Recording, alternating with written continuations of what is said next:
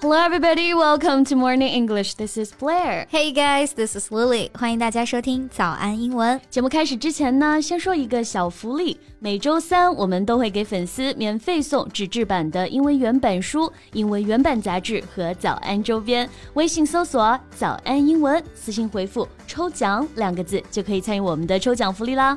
这些奖品都是我们老师为大家精心挑选的，非常适合学习英语的学习材料，而且你花钱也很难买到。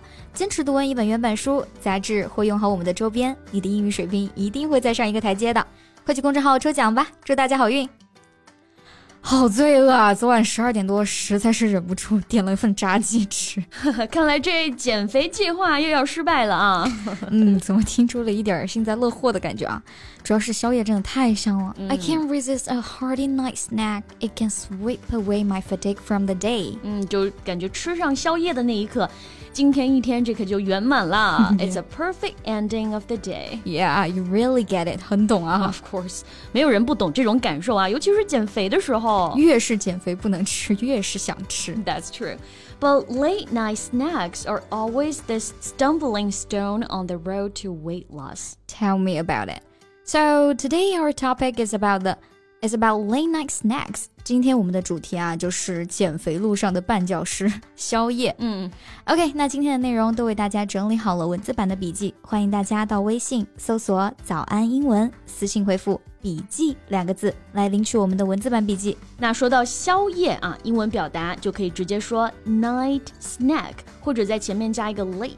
late night snack，对，或者呢也可以说 midnight snack，对 ，late night 或者 midnight 啊，我们都能理解啊，就表示很晚、深夜。但是 snack，嗯，我们一般理解的 snack 指的是小吃、零食之类的，like potato chips, cookie and so forth。Yeah，就如果我晚上只是吃了点薯片啊、饼干啊，我根本就不会觉得我吃了宵夜，而且完全不会有罪恶感，就看不上这点是吧？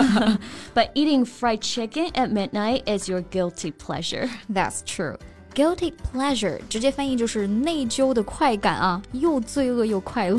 Like dessert is most girls' guilty pleasure，甜品应该就是大多数女生罪恶的享受了。没错，我们可以用 guilty pleasure 来形容吃宵夜啊，那非常形象了。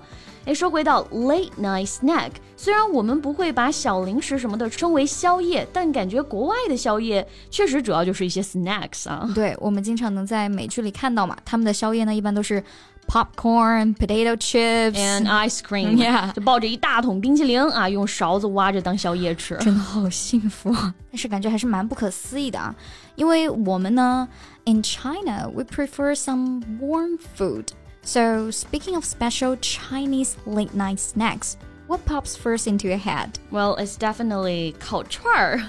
说到宵夜，一般第一个想到的就是烧烤、烤串儿了。嗯，因为小小的一串，分量是看起来不大，很适合晚上吃。烧烤的英文呢，我们都知道啊，barbecue. We all know that the abbreviation of barbecue is BBQ，因为好多烧烤店的灯带上面就会亮 BBQ 这几个字母，就是 barbecue 烧烤的意思。then what about 烤串儿? How to say 烤串儿 in English? 烤串儿 kebab K E B A B，或者有的地方呢会写成 K E B O B。Kebab is a dish consisting of small pieces of meat, tomatoes, onions, etc., threaded onto skewer and grilled, generally over charcoal. 嗯，也就是说，把肉啊或者蔬菜啊穿在签子 skewer 上面去烤，通常呢是在 charcoal 炭火上面烤。像这种呢就叫做 kebab 烤串，like chicken kebab 就是鸡肉串儿。呀，那说到这个 skewer 这个单词呢，它表示的是烤肉叉、烤肉签子的意思，但也可以直接用来表示烤串儿。哎，我记得你之前露营就是自己去烤串了吧？Yeah, we grilled some meat skewers for dinner and for fun，还真的挺好玩的啊。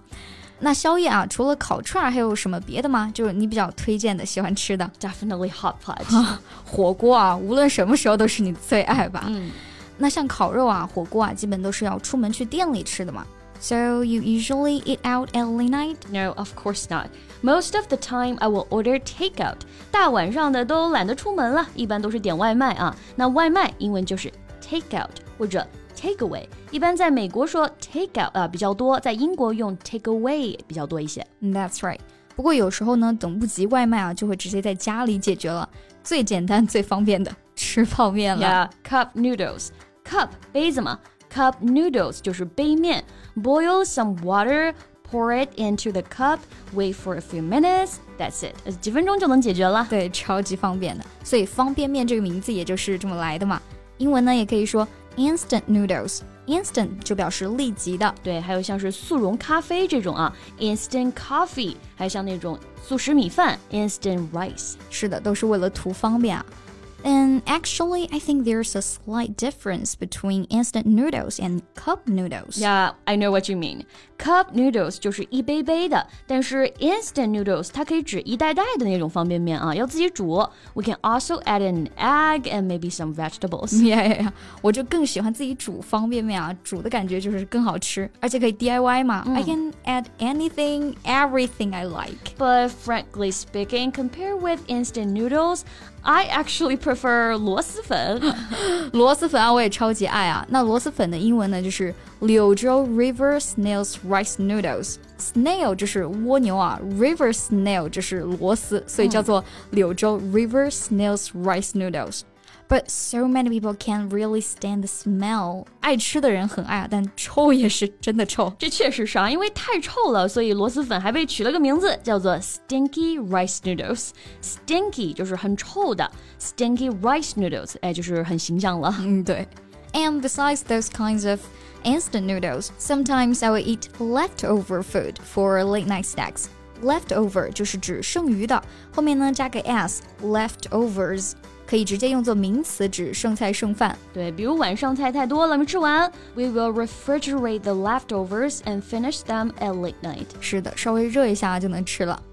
Okay, so today we share different kinds of late night snacks. 国外和国内的宵夜习惯啊，差别还是比较大的。国外呢，通常会吃爆米花呀、小零食等等，而我们呢，一般都会吃烤串啊、火锅啊，或者点外卖，或者在家呢煮个方便面之类的。Right. So, do you usually eat late night snacks? Is it your guilty pleasure? And what do you like for a midnight snack? 三连问啊，你经常吃宵夜吗？吃宵夜会不会又罪恶又享受啊？你宵夜喜欢吃什么呢 ？Welcome to share with us in our comment section. 最后再提醒大家一下，节目的所有内容我们都给大家整理好了文字版的笔记，欢迎大家到微信搜索“早安英文”，私信回复“笔记”两个字来领取我们的文字版笔记。So thank you so much for listening. This is Blair. This is Lily. See you next time. Bye.